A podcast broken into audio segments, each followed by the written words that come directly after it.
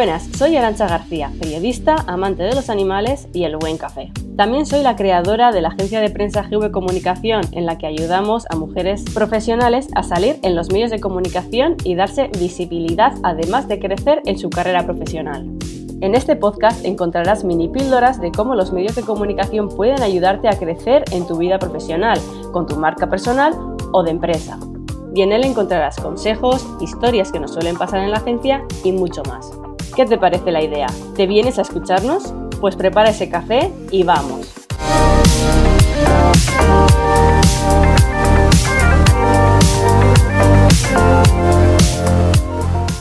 Buenos días y bienvenida a este nuevo episodio del podcast en el que vamos a hablar sobre los cuatro grandes mitos de salir en prensa. Alrededor de todo trabajo de marketing, comunicación y marca existen mitos y el de salir en prensa no iba a ser menos. Por eso hoy voy a desmentir los cinco grandes mitos de salir en medios de comunicación. El primero de esos mitos es que hay que tener mucho dinero para salir en medios de comunicación. Es fácil pensar eso cuando sabemos que las publicidades en medios de comunicación nacionales o especializados están muy por encima de nuestras posibilidades. Las empresas automovilísticas, las de telefonía, las que fabrican dispositivos eléctricos y electrodomésticos, marcas de lujo, perfumes, etc., son de las pocas que se pueden permitir esos precios y por eso los demás tenemos que buscarnos la forma de salir en ellos sin pagar tanto. Una buena forma de hacerlo es contratar una agencia de prensa a la que solo pagues por tus servicios y te presente a tus contactos periodísticos como la profesional y experta que eres para que salgas en esos medios sin pagar por esas publicidades. El otro mito es que hay que tener una gran empresa. Para que te hagan caso no tendrás que ser Zara o Ikea. También nos hacen caso a nosotras, las profesionales que trabajamos por cuenta propia o ajena y que sabemos de lo que hablamos, porque somos expertas en nuestro sector. De hecho, nuestras opiniones y vivencias suelen ser más relevantes para ellos que las de esas grandes empresas. Y por eso esas grandes empresas en muchas ocasiones lo que hacen es comprar reportajes en las que hablan de sus productos. Nosotras, en cambio, no tendremos que comprar esos espacios para que hablen de nosotras. El tercer mito es que hay que tener amigos en medios de comunicación para salir en ellos. Esta también la he escuchado muchísimo. Conocerá a alguien en ese medio para haber conseguido esa entrevista.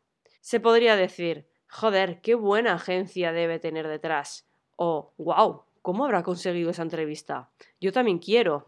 Pero no, lo achacamos a los amigos que tenemos en medios. Lo cierto es que existen personas con amigos en medios de comunicación. Sí, porque los periodistas son personas y tienen amigos.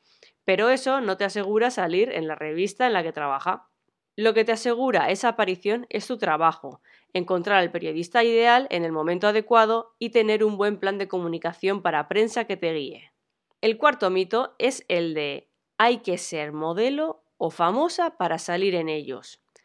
Por supuesto que ayuda a ser famosa, modelo, actriz, pero de ellas lo que más vemos son cotilleos, la ropa que llevan, las películas en las que trabajan, los temas musicales que han publicado, y creo que a ninguna de las que estamos aquí nos interesa que nos analicen de esa forma. Lo que buscamos es que se hable de nuestro trabajo y nuestra experiencia. Pues eso, que hay muchos más temas en los medios de comunicación que las noticias sobre qué lleva puesto la princesa en su graduación. Y esas noticias las protagonizamos nosotras. Y el último mito y el que más me gusta desmentir es el de si sale ella, yo ya no puedo salir. En la agencia hemos tenido reuniones que no han salido adelante por una simple pregunta. ¿Trabajáis en estos momentos con alguna otra psicóloga? Y una simple respuesta. Sí. Y es que hay quien aún piensa que si trabajamos con dos psicólogas diferentes no podremos ser imparciales y una le podrá robar las apariciones a la otra. Digo psicólogas como podría decir nutricionista, economista, enóloga, ¿vale? Es solamente un ejemplo. Lo mismo pasa cuando vemos que una persona de nuestro sector ya está saliendo en medios. Cerramos ese sueño y continuamos como estábamos antes. Pero la realidad es que todas podemos salir en prensa. En el primer ejemplo, aunque yo trabaje con otra persona de tu sector, cada una tenéis un enfoque diferente. A cada una os interesa un medio de comunicación diferente. Cada una estaréis especializadas en diferentes ámbitos. Y si fuese casualidad que las dos coincidís y os podría meter a ambas en el mismo medio de comunicación, existen dos posibilidades. La primera, hablarle a la periodista de ambas y que cada una pueda dar su propio enfoque en el artículo que prepare. Y dos, que yo hable con ambas y si todas estamos de acuerdo, preparar algo en conjunto para ese medio de comunicación en concreto.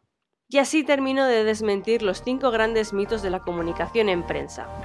Muchísimas gracias por pasar este ratito escuchándome.